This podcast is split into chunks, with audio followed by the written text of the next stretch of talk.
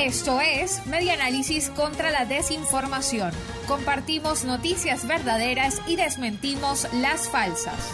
Es falso que la pobreza extrema se mantuvo 4,1% como señalaron en Memoria y Cuenta 2021.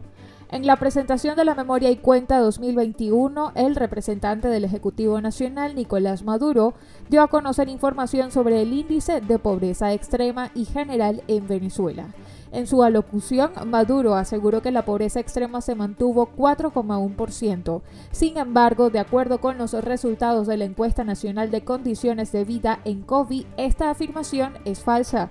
La ENCOVI es un estudio desarrollado por el Instituto de Investigaciones Económicas y Sociales de la Universidad Católica Andrés Bello. Según la verificación de efecto Cocuyo, en la memoria y cuenta 2020, el mandatario afirmó que el índice de pobreza extrema fue de 4%.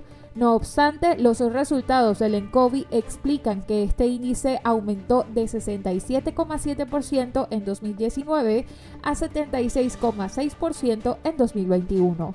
De acuerdo con la investigación, este incremento porcentual se debe mayormente a la crisis de movilidad, la cual se refiere a la dificultad de traslado, ya sea por combustible, mantenimiento de vehículos o condiciones de vialidad. Esto fue Media Análisis contra la Desinformación. Síguenos en nuestras redes sociales, en Twitter e Instagram en arroba medianálisis y nuestra página web medianálisis.org.